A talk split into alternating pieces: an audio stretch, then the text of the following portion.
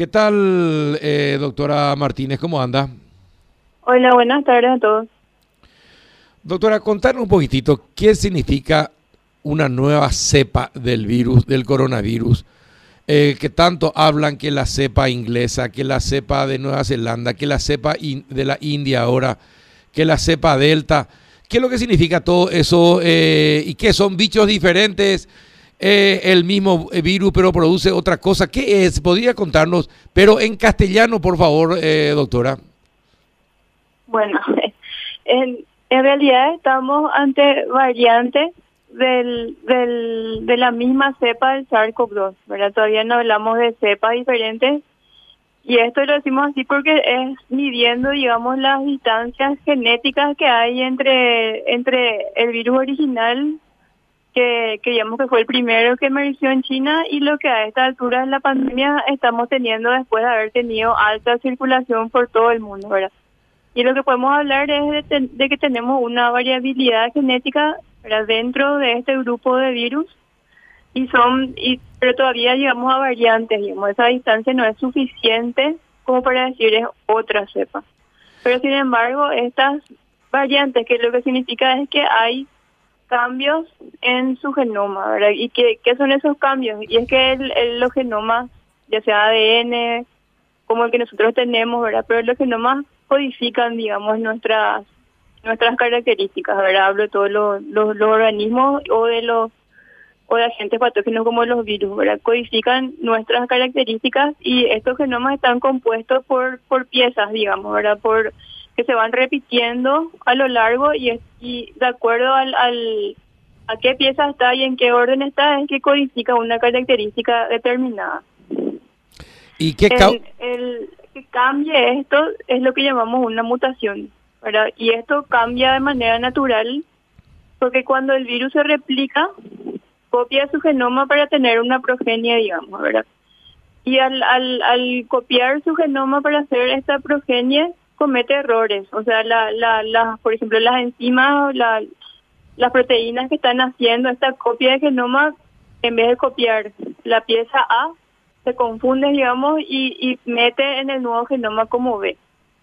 Entonces, e-, eso es una eso es una mutación que normalmente ocurre en los ciclos de replicación de los genomas. Es decir, son accidentes que se producen dentro de la proteína de lo, del, del, virus. Dentro del genoma, ¿verdad? Dentro del genoma. Y, este geno, sí, y el genoma es el que codifica las proteínas de estos virus finalmente, ¿verdad? Entonces, si es que hay un cambio en la codificación, esto puede o no eh, ser, eh, dar un cambio en esa proteína que es codificada por, por este genoma, ¿verdad?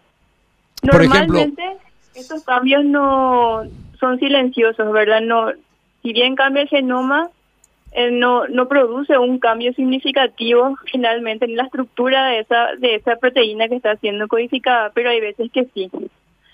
Que, ese cambio, por más pequeño que sea, hace que la proteína que está codificada en el genoma eh, ya, ya tenga alguna característica diferente que a veces puede ser favorable para la replicación viral y a veces no. ¿verdad? Y cuando es favorable para la replicación viral, es que nosotros le llamamos una variante de preocupación. ¿Por qué? Porque puede tener características que al favorecer al virus, por ejemplo, favorecer la transmisibilidad, que es el caso de estas variantes de preocupación, hacen que sea más fácil la diseminación viral y por ende sigue creciendo el número de contagiados. ¿verdad? Eh, eso es una variante. Hay otras características que también pueden cambiar, por ejemplo, que en, como cambia, digamos, cierta parte del exterior de la proteína viral, cuando viene ya un anticuerpo que fue inducido, digamos, por, una vacuna o por una infección anterior, pero fue inducido gracias a, una variante anterior, digamos, no a esta que está circulando ahora, ya hay una diferencia. Entonces no le reconoce tan bien, y eso es lo que llamamos que bajan los títulos de neutralización. No quiere decir que escapa totalmente a la acción de estos anticuerpos, pero baja un poquitito. Entonces, esto también incide, por ejemplo, en poblaciones que no tienen demasiada gente que tenga las dos dosis de vacuna, por decirte que no están a full protegidas, entonces puede haber casos, más casos de gente que se vuelva a infectar por más de que ya tenga la primera dosis o por más de que ya haya tenido una infección anterior, por ejemplo, ¿verdad? O sea, e, e, este tipo de consecuencias eh, que, que, surgen a partir de las mutaciones que ocurren en los genomas lo que le llamamos las variantes de preocupación, ¿verdad? Las variantes que surgen y que no tienen este tipo de consecuencias, digamos que no, no, no importan, son parte de la evolución natural del virus y no, no, no hay una consecuencia en el curso de la pandemia. Pero, pero las de preocupación sí, y estas son las que conocemos como alfa, beta, gamma y delta ahora, ¿verdad? Eh, claro, ahora, eh, qué notable, ¿cómo, eh, ¿cómo es posible de algo tan pequeño tener tanta codificación y codificar y, modificar la reacción que se produce en el cuerpo, doctora? y, y esa es la, digamos, ese es la, el, el esquema del, de la biología molecular, digamos, y que, que lo que está codificado en el genoma es lo que, o sea, es lo que se, se manifiesta, digamos, en el, en la en el fenotipo o en, la apariencia de, las cosas, ¿verdad? Entonces, si vos cambias una, una letra o un componente de ese genoma, pero justo esa letra que cambió está en, en una ubicación del genoma que está codificando esa esa proteína, por ejemplo, que es la proteína que se une del virus, que se une al receptor celular eh, y le da una facilidad para entrar, entonces ya tiene una consecuencia biológica, ¿verdad? Hay veces que si ese cambio ocurre en un sitio que es menos eh, en, que, no tiene que no está que no codifica por ejemplo para este tipo de regiones a lo mejor no tiene tantas secuencias. Pero justamente esa es la evolución verdad e, estos cambios ocurren al azar siempre ocurren al azar. Pero en la evolución se selecciona lo que te conviene verdad esa es la, la evolución natural. Entonces estas cepas donde los cambios ocurrieron en estos sitios que son favorecedores para la replicación viral, son estas las que van a tener más éxito en diseminarse en, en la población. Doctora, eh, para entender un poquito mejor, porque lo suyo es muy profundo, de verdad, quienes no entendemos eh, lo que es la química, la, la, la, elaboración de todo lo que se hace en un laboratorio, como lo hacen ustedes en un instituto, bien preparado, que investiga, que es un prestigio, creo que son los pioneros en Paraguay también.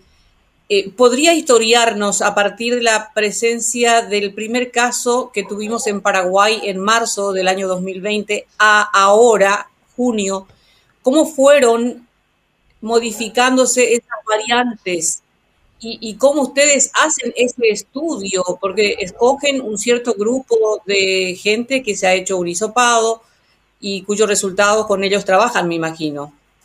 Sí, nosotros acá, eh, eh, si bien eh, se hacía también el diagnóstico, ¿verdad? Que fue, que fue tan parte de, las muestras que fuimos guardando, también recibimos muestras de otros laboratorios colaboradores que son los centros de diagnóstico y que envían las muestras acá. ¿verdad? Nosotros trabajamos con muestras anonimizadas, ¿verdad? Por, por una cuestión de ética, pero sí sabemos, por ejemplo, a qué fecha corresponden y a qué, a qué zona del país corresponden, por ejemplo, ¿verdad? Que son datos epidemiológicos importantes. Y nosotros vamos seleccionando eh, de, estas muestras de hisopado, ¿verdad? Vamos seleccionando por por fechas y por, por, por lugar geográfico, ¿verdad? Para poder tener un muestreo eh, mínimamente representativo y eh, eso lo que hacemos es sacarle, digamos, el, el genoma a partir de esa muestra de hisopado, ¿verdad? Uno puede extraer el genoma del virus y después le hace un proceso que se llama secuenciación, ¿verdad? Que, que es analizar justamente lo que le dije, cómo está compuesto, es leer el genoma, ¿verdad? Es ir leyendo, bueno, acá en, en esta región está, eh, tenemos esta secuencia, ¿verdad? Y por lo tanto podemos inferir eh, qué cambios ocurren en esa proteína, por ejemplo, ¿verdad? Y esta secuenciación se hace mediante, eh, hay, diferentes hay diferentes técnicas, ¿verdad?, de biología molecular que serían largas de explicar, ¿verdad? Pero, pero básicamente dependiendo de la tecnología que uno use, uno puede ir leyendo el genoma viral que uno extrae a partir de esa muestra de hisopado. ¿Y Paraguay cuántas variantes tiene que ya ustedes pudieron identificar y si por ahí le pusieron nombre, aparte de alfa, beta, gamma y delta últimamente, que todavía no se ha confirmado que tengamos, ¿Cuántas variantes tenemos circulando? Nosotros no pudimos identificar hasta ahora ninguna variante diferente a la que ya se haya reportado en otras partes del mundo. ¿verdad? Hasta ahora todo lo que nosotros pudimos encontrar son todas ya variantes reportadas que están circulando ampliamente, ¿verdad? Hay varias de estas variantes que le digo que, que no son de preocupación, ¿verdad? Que, están identificadas y clasificadas, pero que no eh, no significan, digamos, que puedan pueda ocurrir algún cambio en, en, en acelerar, por ejemplo, la pandemia, pero sí también encontramos las variantes de preocupación.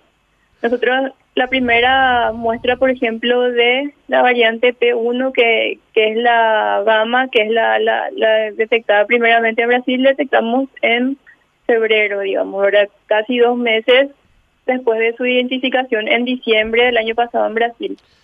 y acá empezamos a encontrarla en febrero, encontramos, bien, digamos, en unos pocos casos primero y para el análisis que tenemos de hoy, ¿verdad? Que sería hasta la primera semana de junio más o menos, eh, ya era totalmente la predominante, la mayoritaria. O sea, esta es una variante que se expandió eh, ampliamente, ¿verdad? Eh, y eh, en todas las regiones que nosotros pudimos estudiar al menos, ¿verdad? Porque nosotros no tenemos, no estamos analizando muestras de todo el país, sino de, de lugares más limitados, ¿verdad?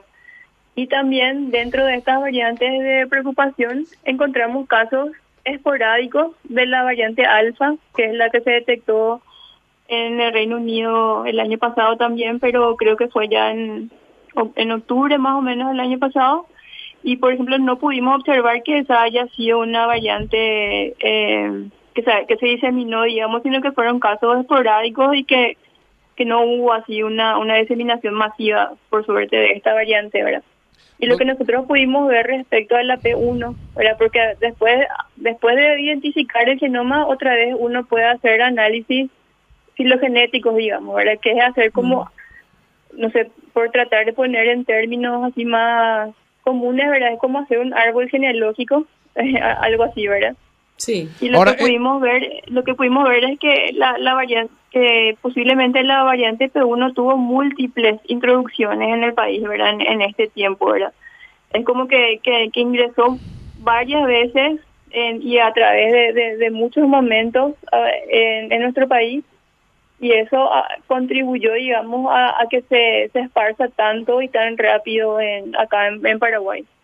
Eso aparte de la característica biológica ya intrínseca de esta variante que de por sí es, es más transmisible, ¿verdad? Que, que la variante, que las variantes que circulaban el año pasado, por ejemplo. Eh, en resumen, doctora, la, la mutación es un accidente. Sí, podemos decir que es un accidente, pero es un accidente normal, que, mm. que, que uno espera que ocurra siempre cuando hay replicación viral, ¿verdad? ¿Y por qué no tenemos una variante paraguaya, por ejemplo? Transmisión, más oportunidades estamos dando a que ocurran estos accidentes también. Claro, ¿y por qué no hay una variante paraguaya, por ejemplo? Porque no, no todo el tiempo van a surgir eh, variantes que se van que van a ganarles digamos a, otra variante y van a ser esa es la que predominen la que la que van a circular en toda la población verdad a lo mm. mejor acá surgió alguna pero que no no tenía nada especial y no se diseminó mucho y no le detectamos simplemente, ¿verdad? Y esto puede ocurrir acá o en todos los países. Normalmente uno le detecta a la que hay más. Claro. Rafa, una consulta a la doctora. Sí, doctora, eh, dos preguntas en realidad. Uno, eh, ¿cómo, ¿cómo afectan estas variaciones eh, a la eficacia de las diferentes vacunas que se están usando en el Paraguay? Y dos, ¿tienen ustedes los recursos suficientes o, bueno, ideales nunca van a ser, ¿verdad? Pero suficiente para, para hacer un, el, el trabajo que ustedes consideran que se tiene que hacer. Sí, respecto a tu primera pregunta, en estas variantes y de lo que se vio en, en, todo el mundo es que sí, eh, respecto a la población que ya tiene la, la vacuna, las dosis a full, digamos, dependiendo de la vacuna que tenga, si es una dosis o dos dosis, siguen protegiendo eh, con muy alta eficiencia para ante los casos graves, ¿verdad? Pero también se vio que, que como son más transmisibles y tienen cierto cierta capacidad de escape a los anticuerpos, igual tienen mucha facilidad de, de infectar a gente que tiene una primera dosis, por ejemplo. Y no y no y no y no es que van a que o sea, y pueden llegar a tener casos graves con esta variante la gente que todavía tiene su primera dosis. Pero sin embargo en la en la población en la que en la que hay por ejemplo una una y eso te por poner el ejemplo de Israel, ¿verdad? que ellos tienen ya mucha población con, con su full dosis de vacunación en, y ahora ingresó la variante Delta, por ejemplo, que es la de la India, se vio que está habiendo un aumento de casos, sin embargo, eso no se refleja en el aumento de hospitalizaciones ni de muertes, ¿verdad? Pero sí está habiendo otra vez un pequeño aumento de casos. Claro, pasan como simple gripe nomás, ya no pasan más como algo grave. Claro, ya no pasa como algo grave. Pero, por ejemplo, en poblaciones donde todavía se está empezando a vacunar, donde la mayoría tiene eh, todavía una dosis, eh, sí puede complicar más la cosa a través de esta variante Delta, por ejemplo. Y por poner un ejemplo, ¿verdad? En el Reino Unido, ellos ya tienen eh, una alta tasa de vacunación, pero todavía tienen mucha gente que tiene la primera dosis, por ejemplo, de, de AstraZeneca recién. Y ellos pensaban ahora en junio en abrir ya muchas de las restricciones que tenían, pero pospusieron un poco más.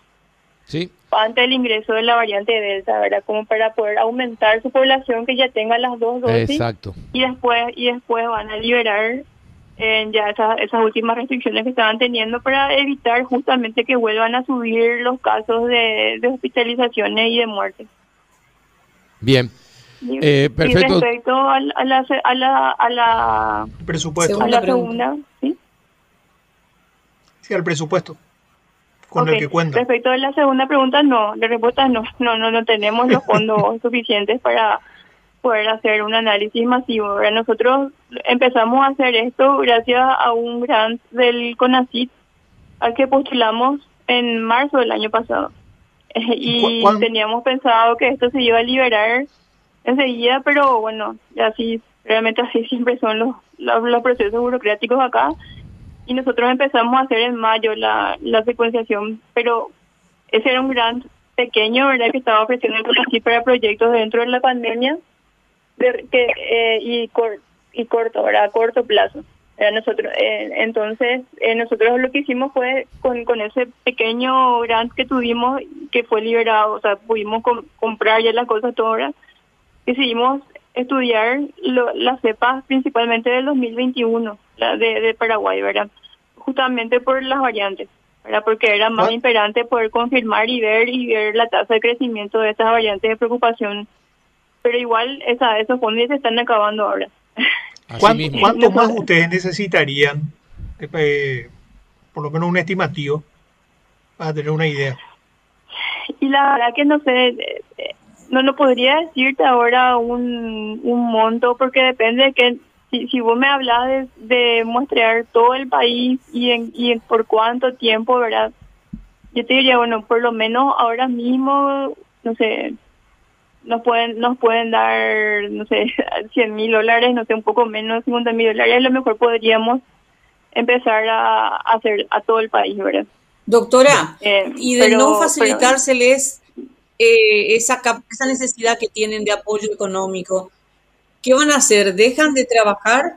Porque están brindando un aporte muy importante para saber cuál es el comportamiento a nivel regional, porque creo que es por zonas también de países donde se van verificando y cómo se va modificando, cuándo va introduciéndose una nueva variante, si se le puede eh, llamar realmente estos datos son, son muy importantes eh, a nivel regional y a nivel mundial también. En la comunidad científica, digamos, que, que, está trabajando en esto a lo, largo de la pandemia, algo que, que, se pedía mucho y que es que haya más datos de Latinoamérica en general, ¿verdad? Porque éramos, digamos, así el... Había muchos datos de lo que pasaba en Europa, en Estados Unidos también, pero Poco en, en Latinoamérica había un círculo negro, ¿verdad? Y dentro de Latinoamérica otra vez nosotros estábamos en la parte más oscura de, de ese círculo, ¿verdad? Bien. Y nosotros como somos universidad, por ejemplo, lo que, o sea, estamos buscando dentro de lo que son nuestras posibilidades y nosotros estamos ahora, por ejemplo, accedimos a una red que se va a formar con el Instituto Pasteur de Montevideo, que es financiada por, por el gobierno de Francia, por ejemplo. Y estamos en, en trámites burocráticos, como siempre, ¿verdad?, para poder eh, concretar esto y que podamos recibir los fondos, por ejemplo, que no es fácil también en una institución pública recibir fondos eh, de afuera. Pero, pero estamos en eso, ¿verdad? Eh, y esperemos que esto pueda correr rápido para que nosotros podamos eh, continuar de inmediato y no que no haya un corte ahora mismo de en lo que estamos haciendo. Bien, doctora, muchísimas gracias. Parecía una película lo que nos estabas contando. Y, para nosotros... es que fue un poco complicado. No, no, para nosotros película de ciencia ficción, para vos es algo común y de todos los días. Pero es espectacular eh, y aprendemos también contigo, así que te agradezco mucho todo esto que nos explicaste, doctora. Gracias a ustedes, cuando quieran.